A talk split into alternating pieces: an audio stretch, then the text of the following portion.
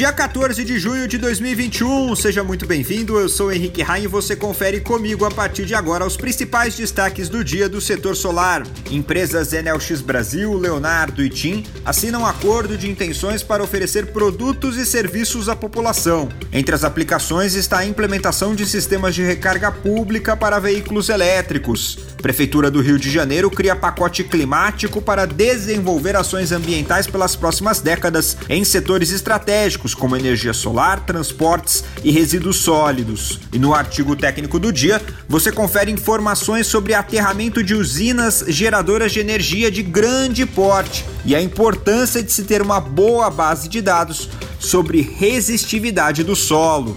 Solar em 60, os destaques do dia em 60 segundos.